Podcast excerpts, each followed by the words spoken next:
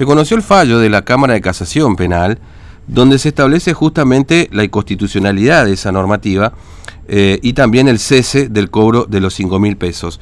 Vamos a conversar con el doctor Juan Sebastián Montoya, forma parte integrante del equipo de la Unión Cívica Radical que y realizaron este planteo. Doctor Montoya, ¿cómo le va? Buen día, Fernando lo saluda, ¿cómo anda? Hola, ¿qué tal Fernando? Muy buenos días. Buenos días, ¿cómo para vos y toda la audiencia. Bien, gracias por atendernos. Bueno, eh, efectivamente la provincia ya dejó de cobrar los 5 mil pesos para poder ingresar, cumpliendo de esta manera con el fallo de la Cámara de Casación Penal. Así es, efectivamente se dejó de, cobrar este arancel bueno, arbitrario que, que imponía la, la provincia de Formosa. Nosotros hemos detectado que el día sábado alrededor de las 15 horas más mm. o menos estaban cumpliendo ya rejatabla con el fallo en todos los puntos de acceso a la provincia. Mm.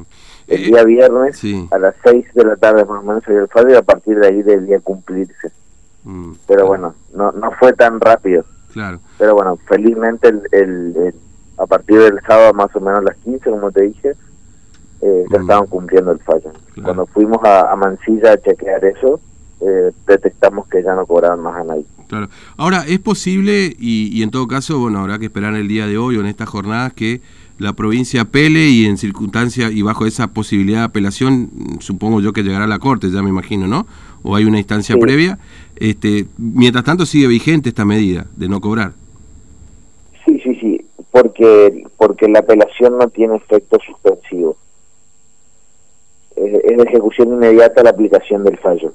De todas formas, nosotros habíamos hecho también un planteo mm. eh, de habeas corpus directamente a la Corte Suprema de Justicia de la Nación.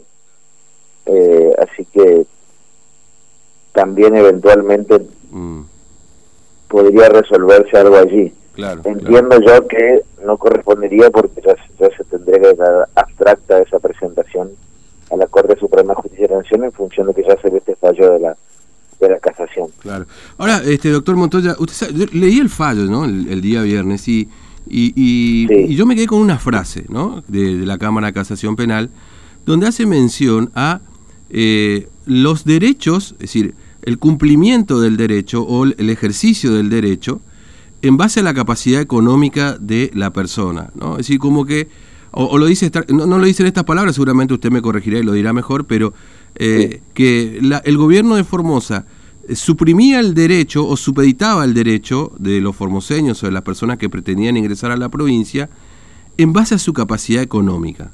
Este, este, esta frase me quedó dando vueltas porque para un gobierno que se dice progresista, que dice defender a, a los más vulnerables y a la justicia social, es un cachetazo, digamos, esa frase. Exactamente, sí, sí, sí.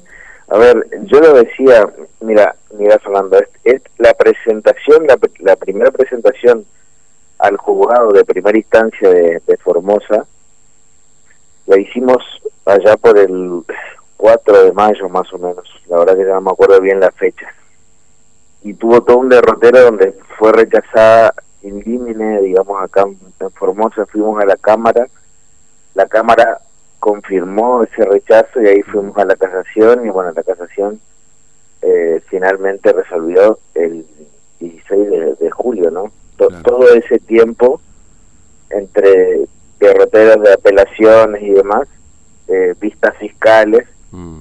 y la verdad que yo en todo ese tiempo, lo digo con humildad, ¿no? Con, con mucha convicción decía que yo estaba seguro que, que en algún momento iba a salir esta presentación porque porque se ponía las claras cómo se vulneraban derechos constitucionales, convencionales, digo, garantizados por pactos convenciones internacionales de justicia, que violaban los derechos de los más vulnerables.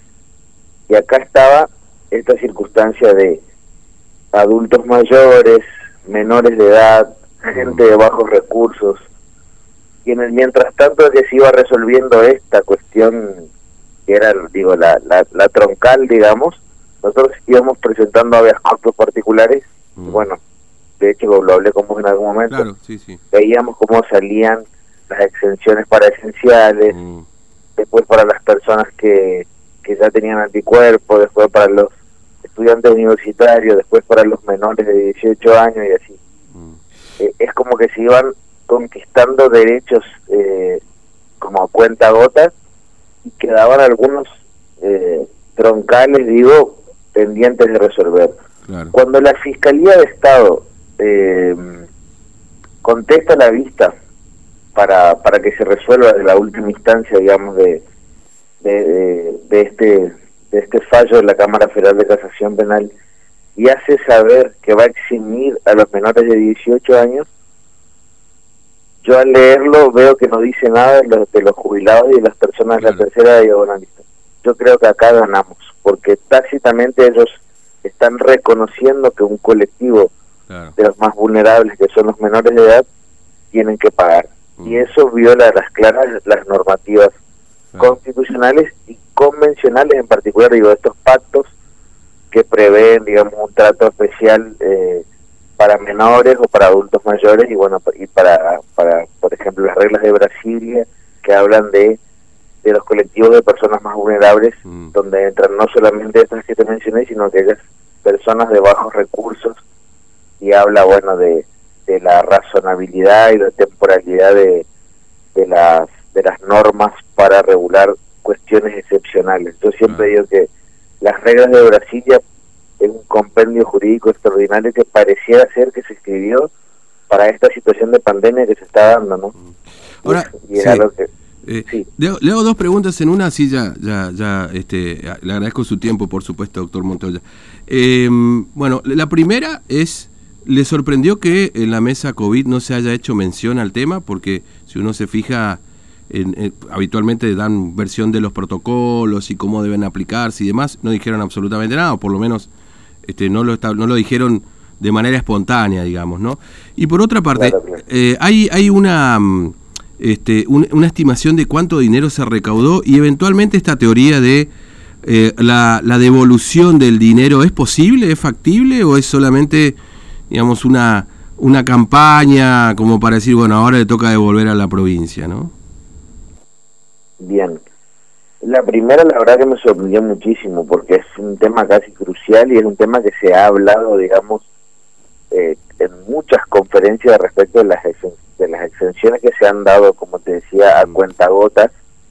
La verdad que, yo esperaba que digan algo del fallo, pero bueno, yo lo miré atentamente el, el, sábado, eso no dijeron nada y el domingo entiendo que, el domingo no pude verlo, pero entiendo que tampoco han dicho nada porque porque pregunté y me, han dicho que, no, se expidieron respecto de, del cobro. La verdad, bueno, igual, no, no quiero emitir ninguna opinión respecto a eso. Para mí, mm. con que ya no cobres más está bien, digamos. Me hubiese gustado que sí digan algo, pero, pero no lo hicieron. Y la segunda, respecto de, del recupero de lo pagado, yo entiendo que eh, corresponde que, que el gobierno de la provincia de Formosa arbitren los medios necesarios para devolver este dinero que los los formoseños y las personas que ingresaron al territorio de la provincia lo, han pagado injustamente. Justamente por esto de que se trata la inconstitucionalidad de la norma, que bueno, es una cuestión muy técnica para hablarla y nos llevaría mucho tiempo, pero, pero básicamente eso es lo que habilitaría a que las personas puedan reclamar, digamos, eh, e, esta circunstancia de que le devuelvan el, dinero que, que, pagaron mal, ¿no? Mm. Eh, doctor Montoya, le agradezco mucho su tiempo, muy amable, como siempre, un abrazo. ¿eh? Bueno, Fernando, muchísimas gracias. Saludos para vos y toda la audiencia. Gracias, muy amable. Bueno, eh, Juan Sebastián Montoya, integrante del equipo jurídico de, de la Unión Cívica Radical. Este, bueno,